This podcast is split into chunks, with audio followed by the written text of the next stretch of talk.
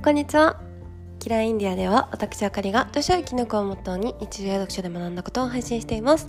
今日もお聞きいただきありがとうございます。皆様いかがお過ごしでしょうか？あの今日もですね私ワクチンを打ってきましてあのはい。インドに来てからあのもともとね注射とか全然嫌なんですけど、まあ、できれば打ちたくないタイプなんですけどあの、まあ、健康診断で血を抜かれるのをはじめとしてワクチンも数種類あってそれをこう1回2回じゃ終わんないんですよね。時間空けて何回も打たなきゃいけないしでその種類が多いのと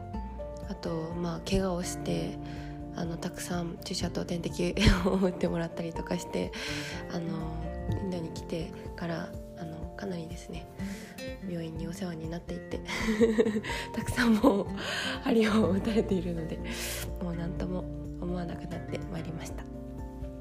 はい、あのインドの病院にそのお世話になってる回数が多分他の人より多いんですけどなんかねすごいあのどうなのって思う方もいらっしゃるかなと思うんですけどすごいね私は好きっていうとちょっと変な感じですけど結構なんか素敵だなって思っててっていうのもなんかお医者さんが素敵なんですよね。かっこいいというかなんかこう親しみやすなんか安くてすごいこっちに寄り添ってくれるんですけどでもなんかかっこよくてなんかもうそういうの気をつけなよみたいな。ここ何分こう押さえといてあとはこうしたらこうこうこうしたら大丈夫だからみたいな。この後こうするんだよみたいなのをあの女の人でも男の人でもすごいかっこよく言ってくれるんですけどでもなんかこうあの親しみやすくパーソナルな話もしてくれたりとかしてでもプロフェッショナルに仕事をしてくれてみたいな感じがあってすごいねインドのお医者さん素敵なんですよ。だから病院行くの好きっていうのはおかしいですけどとってもなんか嫌な思いとかはしたことないですね。うん。はい。あのお薬もとっても安くて結構いい治療が受けられるのでなかなかあの全然大きい病院とかあのそのめっちゃ怪我して 連れてってもらった時は割と大きめのあの病院に行ったんですけどそれ以外は全然ローカルのねあの別にそんなに綺麗でもないところなんですけどどこもこう質は変わらず素敵なお医者様が多いです。はい。でですね今日はあのー、また時間軸についての話を、まあ、先日させていただいたんですけど人間が変わる方法についての話をしたいなと思っていて、うん、あのー、人が変わる方法って3つしかないって言われてるんですよね。であの最も無意味なのが決意を新たにすること？あの強い意志とかもう今日から頑張るとかはあの最も無意味と言われています。ねなんか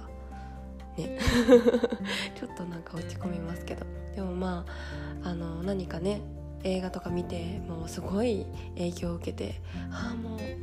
私今日から明日からこうしようとか思っても次の週違うような映画見たらまた 前見たやつなんか忘れてまたねあの思いが変わったりとかその日のテンションでだいぶこう変わったりとか人間ってね生ものなので 感情が生きてるのでそういう変化ってあると思うんですけどその人間が変わる方法は3つしかないって言われている3つが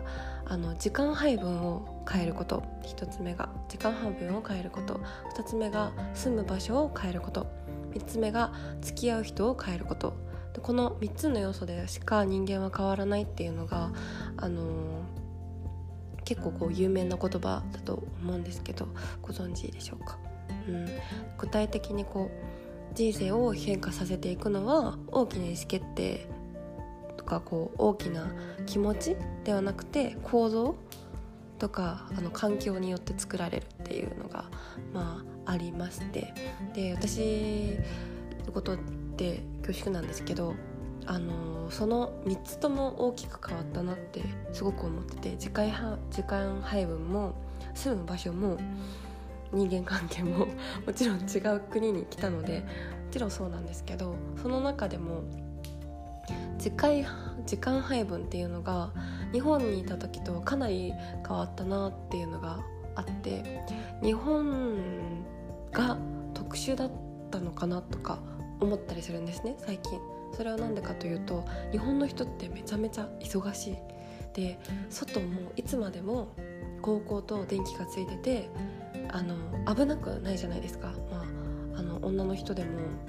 深夜3時とか2時とか3時とかに外一人で出歩いててもまあまあ危ないことに出会ったこと私ないですし普通にそういうのをしてたので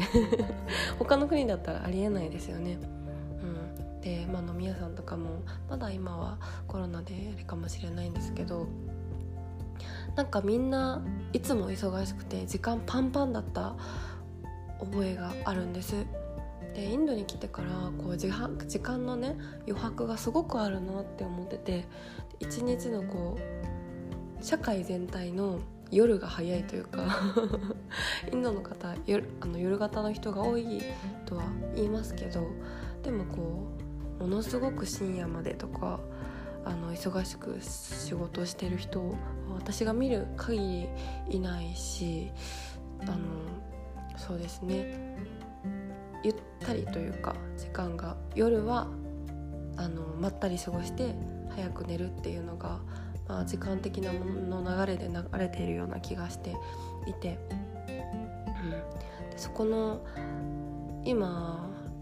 えっと、仕事が終わってで帰ってきて、まあ、ご飯作ってちょっとまったりして9時とか10時とかには布団に入っててあの今では11時とか私にとって超深夜なんですよ。であの6時とかに起きるっていうか生活リズムなんですけどめちゃくちゃ快適なんですね。でそれはこの時間軸を変えるっていうあのことで朝方がいいとか夜型がいいっていう話ではなくて自分に快適な時間帯時間軸で生きることが私は大事だと思っているのであのそれの指標が自分のことを好きでいられる時間軸だと思ってるんですけど私はこうそのリズムがすごく合ってるようで夜早めに寝てエネルギー満タンの朝に結構いろんなやりたいこととかあの脳みその容量を使うことをやってあの夜はもう仕事終わって疲れて帰ってきてもうエネルギーが切れてるのでちょっとご飯軽くご飯食べたらもうゆっくりするだけっていうのがめちゃめちゃ自分のサイクルとしていい感じなんですよ。でだからそれがまあこっち来て1ヶ月半ぐらいか続いて超いいい感じなんですね。だからそので図らずしもあの自分が人間が変わる方法っていうのを取れているんだなっていうことと日本にいた時の自分だったら考えられなかった時間軸っていうところが自分にとってすごく大きかったのでなんかこう感じていただけるきっかけになったらなと思って 今日こんな話をしてみました。きっとあの住環境を変えるとか結構大変だと思うんですけど時間軸ってで人付き合いとかもまあ一日そこらじゃすぐにこ